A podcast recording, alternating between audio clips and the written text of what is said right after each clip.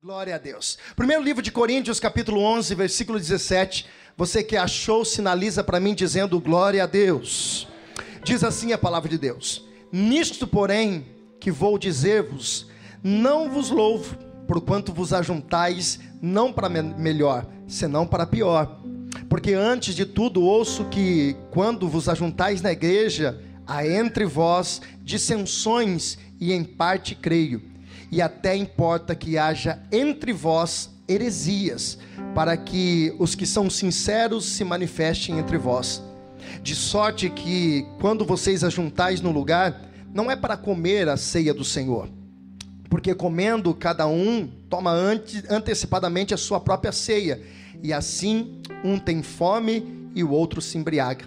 Não tendes porventura casas para comer ou para beber? Ou desprezais a igreja de Deus e envergonhais o que nada tem?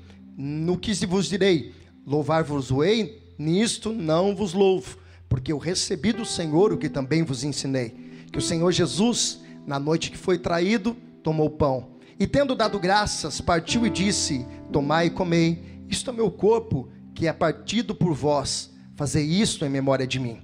Semelhante também, depois de cear, tomou o cálice, dizendo: Este cálice é o novo testamento do meu sangue. Fazei isso todas as vezes que beberes em memória de mim. Porque todas as vezes que comeres deste pão e beberes deste cálice, anunciais a morte do Senhor até que ele venha. Portanto, qualquer que comer este pão ou beber este cálice do Senhor indignamente será culpado do corpo e do sangue do Senhor. Examine-se, pois, o homem a si mesmo, e assim coma deste pão e beba desse cálice. Porque quem come e bebe indignamente, come e bebe para tua própria condenação, não discernindo o corpo do Senhor. Por causa disso, há entre vós muitos fracos, doentes e muitos que dormem. Porque se nós nos julgássemos a nós mesmos, não seríamos julgados. Mas quando somos julgados, somos repreendidos pelo Senhor, para que não sermos condenados com o mundo. Porquanto, meus irmãos, quando vos ajuntais para comer, esperais um pelos outros. Você pode fechar os seus olhos? Coloque a mão no teu coração, Pai, fala conosco nessa manhã. É manhã de alinhamento, é manhã de santa ceia, é manhã de propósito dos céus. E nós pedimos ao Pai que a tua palavra tenha poder para penetrar no mais íntimo do nosso coração. Que essa breve reflexão, o teu Espírito, ó Deus, venha trazer a revelação de tudo aquilo que precisamos nessa manhã, nos alinharmos, nós realmente abrimos mão e que a tua vontade prevaleça sobre as nossas vidas. Eu consagro esse momento a ti, porque é o momento da tua palavra, o momento mais importante deste culto. É o momento que nós recebemos da tua porção sobre as nossas vidas, em o nome de Jesus. Amém e amém. Queridos, eu gostaria que você prestasse muita atenção. Quero apenas explicar um pouco sobre o texto da ceia, sobre o que o apóstolo Paulo estava se referindo nesse momento. Existia uma cultura, uma tradição naquela época aonde eles faziam um rito antes da ministração da Santa Ceia, que era um rito chamado a celebração ágape, que era o momento do amor. Baseado no que, pastor? Naquilo que diz no livro de Atos, capítulo 2, quando todos traziam para a casa do templo, todos traziam, e ali era dividido de uma porção igual para todos. Então, aqueles que mais poderiam trazer, aqueles que tinham mais abastança em suas casas, eles traziam uma porção maior. Os que menos tinham também traziam aquilo que, o, aquilo que eles conseguiam. E naquele ajuntar de todas as coisas, daquelas comidas, eles acabavam dividindo. Essa era a essência do que estava Paulo se referindo à carta aos Coríntios. Só que não era feito dessa forma. Por quê?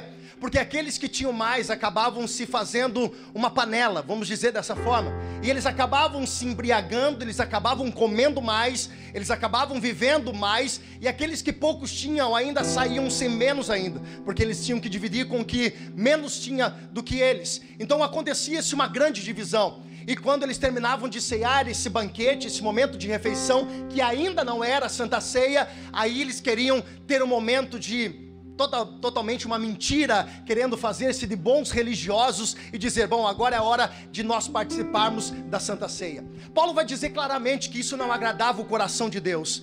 Paulo vai exortar os coríntios dizendo: olha, isso está errado, porque vocês estão fazendo acepção, e não é dessa forma que vocês participam, não é desse jeito, porque não há uma divisão entre o corpo, todos são iguais, todos são importantes dentro do reino de Deus, não existe uma parte que é mais importante do outro, não existe alguém que é melhor do que o outro, então Paulo ele vai orientar dizendo: olha, é importante que vocês revejam isso.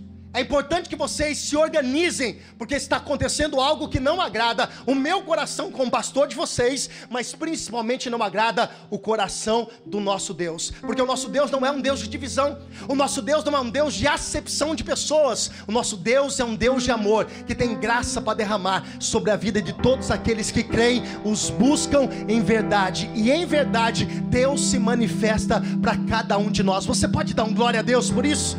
Aí Paulo vai ensinar como é feito. Paulo vai dizer então, na noite em que o Senhor, porque versículo 23, porque eu recebi do Senhor o que também vos ensinei, que o Senhor Jesus, na noite que foi traído, tomou o pão.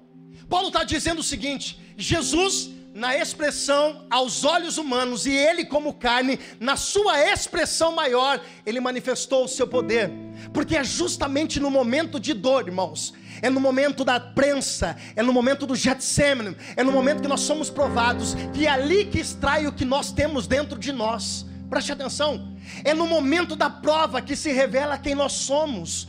É nos dias de dificuldade que mostra em nós a essência de verdade de quem nós somos é quando nós passamos pela prensa, é quando nós passamos, atravessamos um tempo de dificuldade, um tempo em que nós somos provados pelo Senhor, é ali que é extraído de nós o que realmente está dentro de nós.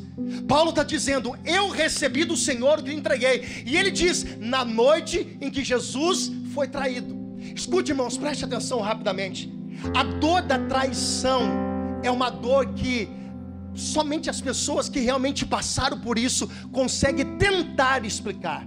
Jesus, ou melhor, Paulo não está dizendo, na noite em que Jesus foi humilhado, na noite que colocaram uma coroa de espinho, na noite que mandaram Jesus carregar uma cruz, não foi nisso. Ele disse, na noite que Jesus foi traído, porque é um sentimento que todos nós temos.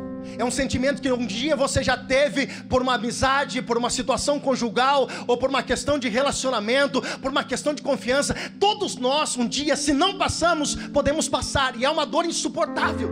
Só que Paulo está dizendo: é nessa hora, é no momento de dor, é no momento que nós somos provados de verdade, que nós somos realmente testados e extraído de nós o que de verdade tem dentro de nós. Paulo está dizendo: olha, Jesus está ensinando que uma dor, um momento de dificuldade não impede aquilo que Jesus tem para fazer. Jesus foi traído, Jesus foi humilhado, Jesus foi decepcion... se decepcionou com pessoas, Jesus se frustrou com tudo que aconteceu, mas ele não parou o seu propósito. Preste atenção.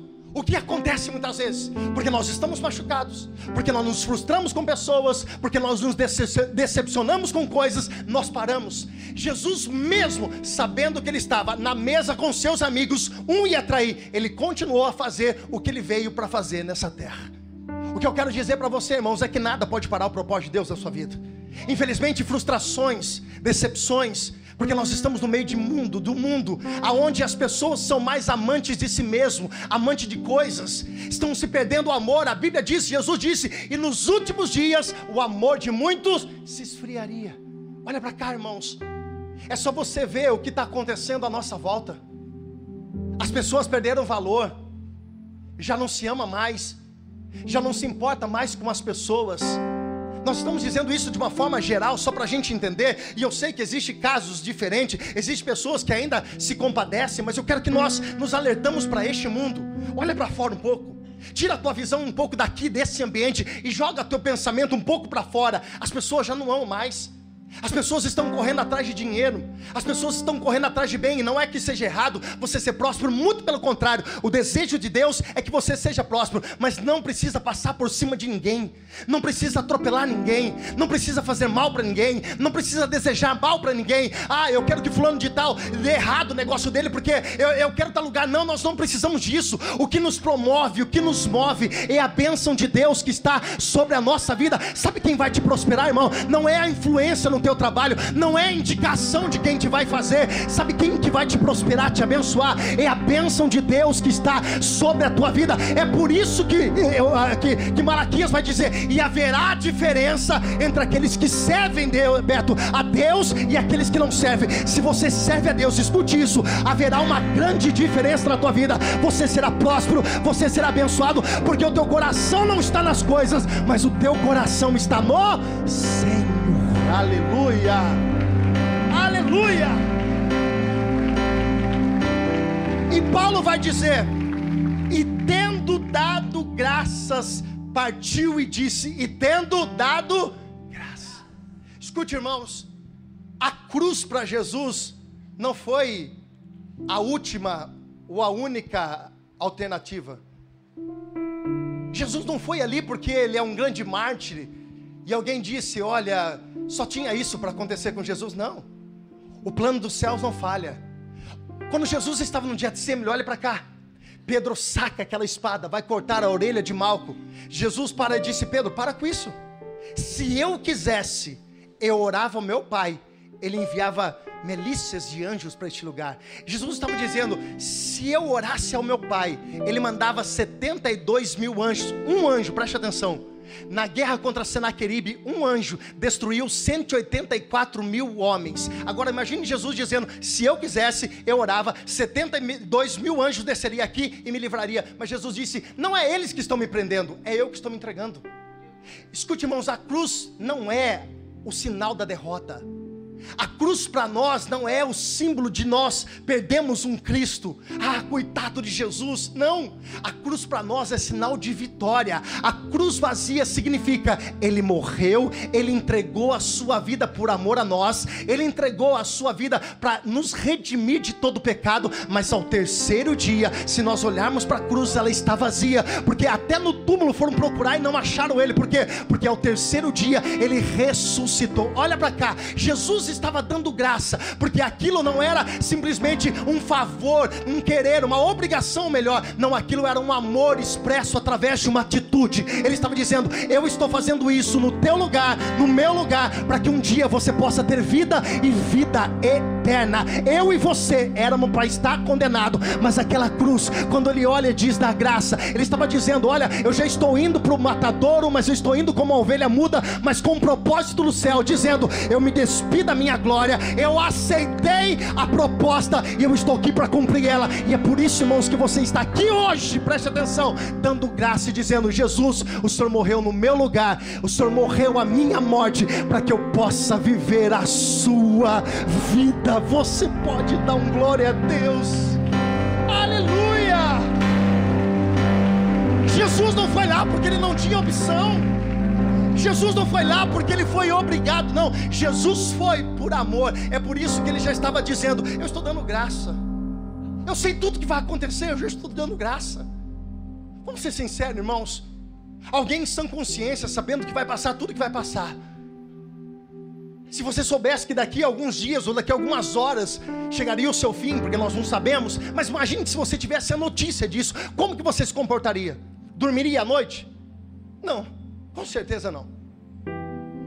Só que Jesus ele sabia do plano e quem conhece o plano não tem medo do processo. Quem sabe do plano não tem medo do processo. É por isso que nada pode mudar o teu amor por Jesus. Olha para cá, preste atenção. É por isso que nada pode mudar a sua caminhada, é por isso que nada pode mudar o processo, é por isso que nada pode mudar o propósito da sua vida. Independente do que aconteça no meio do percurso, você tem um foco.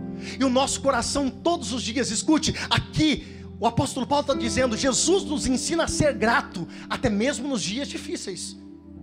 Jesus nos ensina a ser grato, até mesmo quando os dias não são favoráveis, porque é ali que expressa a verdadeira essência de quem nós somos, e nós somos imitadores de Cristo, nós somos filhos de Deus. Paulo vai continuar dizendo: e dando dado graça, partiu e deu seus dizendo isto ao meu corpo, que é partido por vós, fazer isso em memória de mim.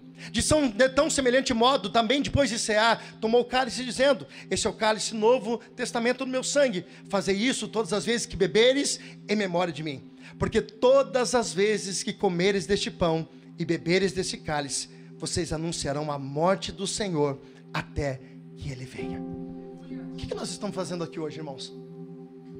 Preste atenção, o que nós estamos fazendo é, é um ato de fé. Nós vamos pegar daqui a pouco um pedacinho de pão, a qual simbolicamente representa o corpo de Cristo.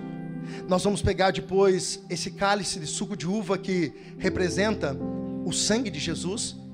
E o que nós estamos fazendo aqui? Lembrando. Presta atenção.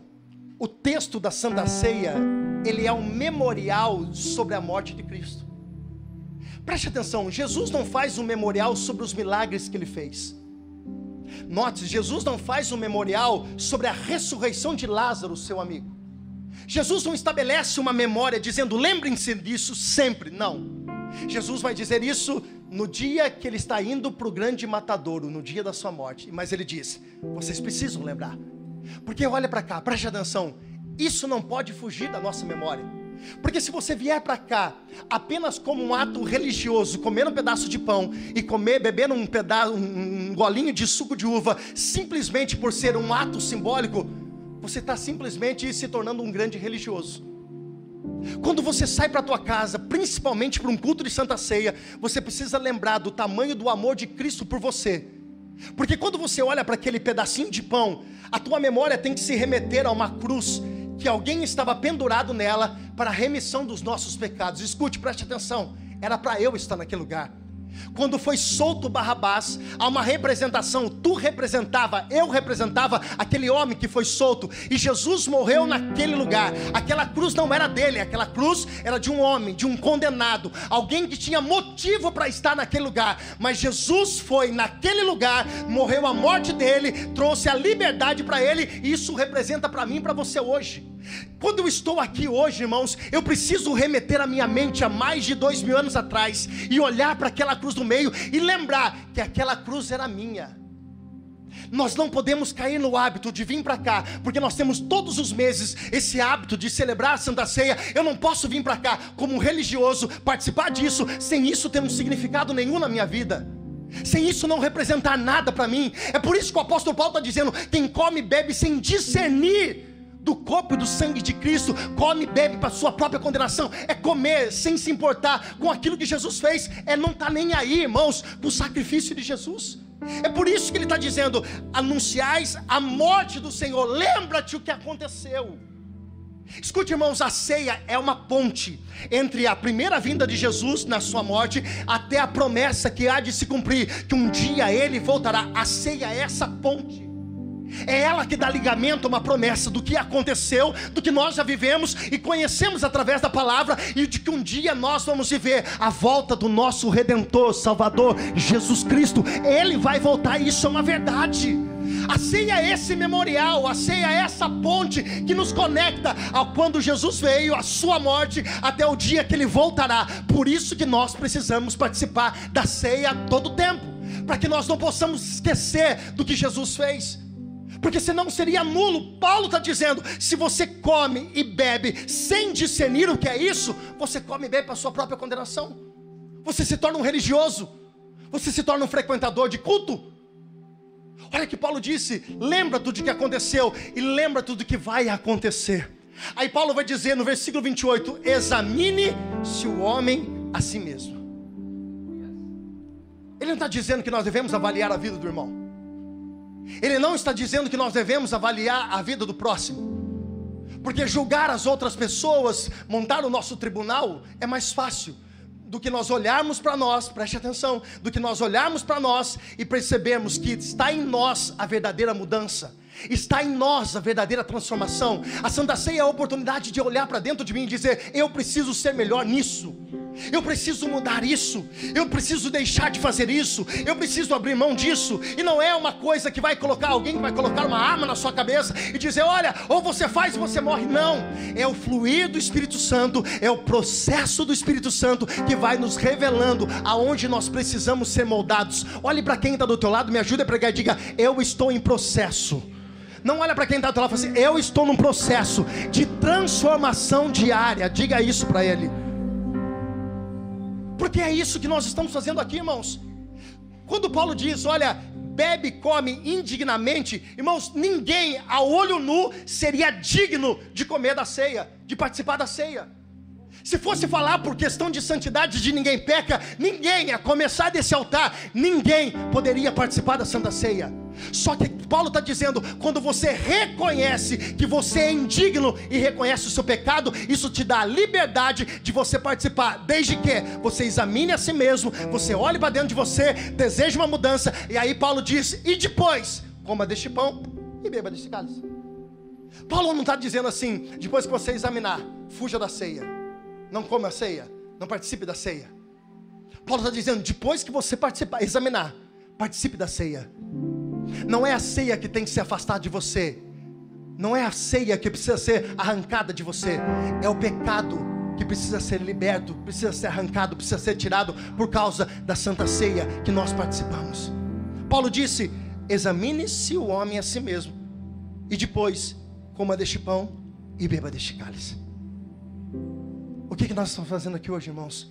Dizendo, Jesus, nós estamos nos preparando para o dia que o Senhor voltar. Nós estarmos preparados como a noiva que espera pelo seu noivo, como o grande dia. Se você já casou e teve a oportunidade de, ou de participar de uma cerimônia religiosa dentro de uma igreja, você vai ver que há um momento tão aguardado, a hora que a noiva está para entrar. E Cristo está para vir buscar essa noiva chamada igreja, que sou eu e é você. Uma igreja não no coletivo agora, mas uma igreja na individualidade, mas que também formará um contexto de que todos, todos que realmente entendem isso, viverão aquilo que o Senhor tem prometido. Há uma promessa, irmãos, que ainda vai se cumprir. Ele vai voltar. Jesus vai voltar. E é debaixo dessa palavra que eu gostaria de convidar você a fechar os seus olhos neste momento. A pergunta que eu faço para você nessa manhã é: como está a sua vida com Deus? Como está a sua caminhada com Deus? Eu quero que você, com muita sinceridade, fale para o Senhor. Examine-se a, a si mesmo agora. Olha para dentro de você e diga: Jesus, o que eu preciso mudar? O que precisa ser diferente na minha vida hoje? Eu preciso sair deste lugar diferente da forma que eu entrei. Paulo está dizendo: quem come e bebe indignamente, come e bebe a sua própria condenação, não discernindo o corpo, não discernindo o que é o amor de Cristo. Também não posso participar disso de qualquer forma, sem querer mudança, sem querer transformação, com a vida de qualquer jeito, não. Paulo está dizendo: se alinha hoje se alinha. Faz agora um, uma retrospectiva na sua vida e vê o que precisa ser mudado. Às vezes são coisas pequenas, mas nós geralmente tropeçamos em pedras pequenas. Com seus olhos fechados. Se você talvez hoje, quando entrou, disse: Ah, eu não sei se eu vou participar da Santa Ceia. E talvez você passou, ou você passou despercebido e não pegou o kit de Santa Ceia e você deseja participar, porque esse é um convite para você também. Se você não pegou o kit de Santa Ceia, você levante uma das suas mãos. Alguém vai levar até você. Enquanto isso, os demais permaneçam com seus olhos fechados. Permaneça com teu coração aberto. Já quero chamar os oficiais aqui também. Se você precisa do kit de Santa Ceia, levante uma das suas mãos. Alguém vai entregar para você. Alguém vai entregar para você. Pode ir passando pelos corredores. Você que está com seu kit de Santa Ceia nas mãos, permaneça com seus olhos fechados. Nós teremos esse momento de comunhão, esse momento de aliança, esse momento de alinhamento. Vai falando com Deus. Agora é você e Deus, você e o Espírito Santo. E que você passe agora pelo crivo do Espírito Santo, agora analisar toda a sua vida. Talvez coisas que você sabe que precisa mudar coisas que você sabe que precisam realmente ser arrancadas da sua vida, essa é a oportunidade, com seus olhos fechados. Enquanto isso, nós adoremos ao Senhor.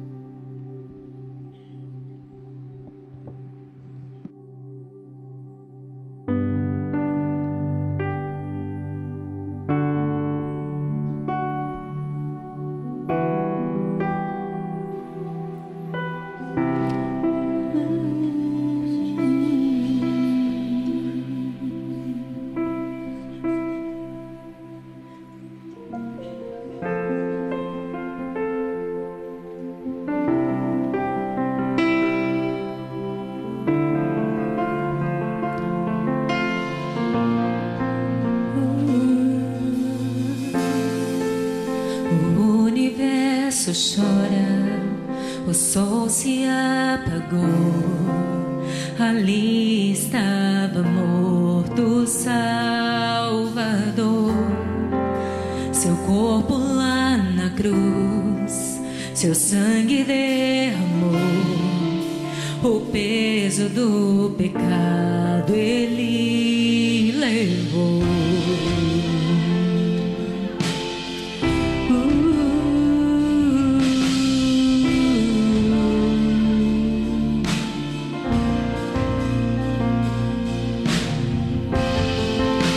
Deus Pai o abandonou, cessou seu respirar. Em trevas encontrou o filho. A guerra começou, a morte enfrentou. Todo o poder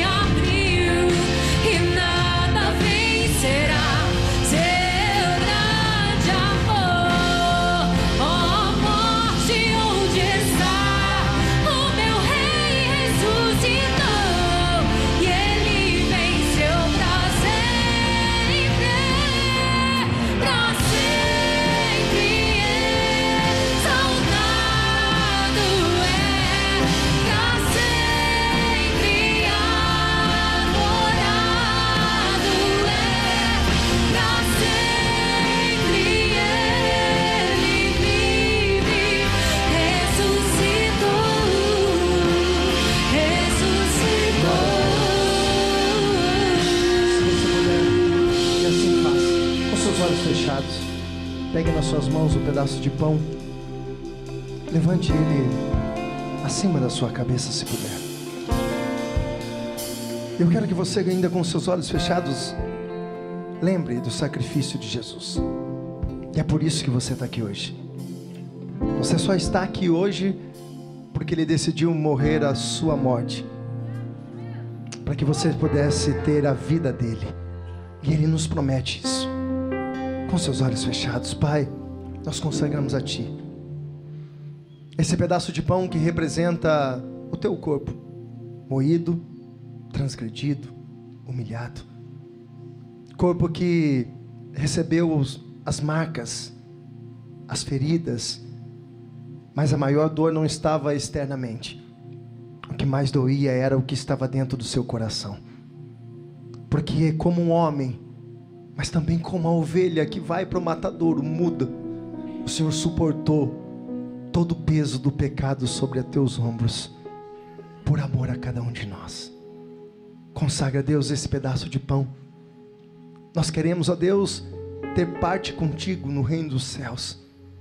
Nós queremos, ó Deus, anunciar que nós estamos aguardando a tua volta. E é por isso que nós estamos hoje aqui ceando. Consagra cada pedaço de pão. Quando nós comemos, ó Deus, possamos ser fortalecidos, as nossas forças renovadas, para que possamos suportar até a próxima ceia. Nos ajuda, Jesus. Nos ajuda a cada vez mais parecer contigo. Nos ajuda a cada vez mais estar perto do Senhor. Obrigado, Deus. Porque eu recebi do Senhor e que também vos entreguei. Na noite que o Senhor foi, foi traído, tendo tomado em suas mãos o pão, levantou aos céus, deu graça e disse: Este é o meu corpo que é dado a cada um de vós, em memória de Jesus Cristo. coma desse pedaço de pão, em nome de Jesus.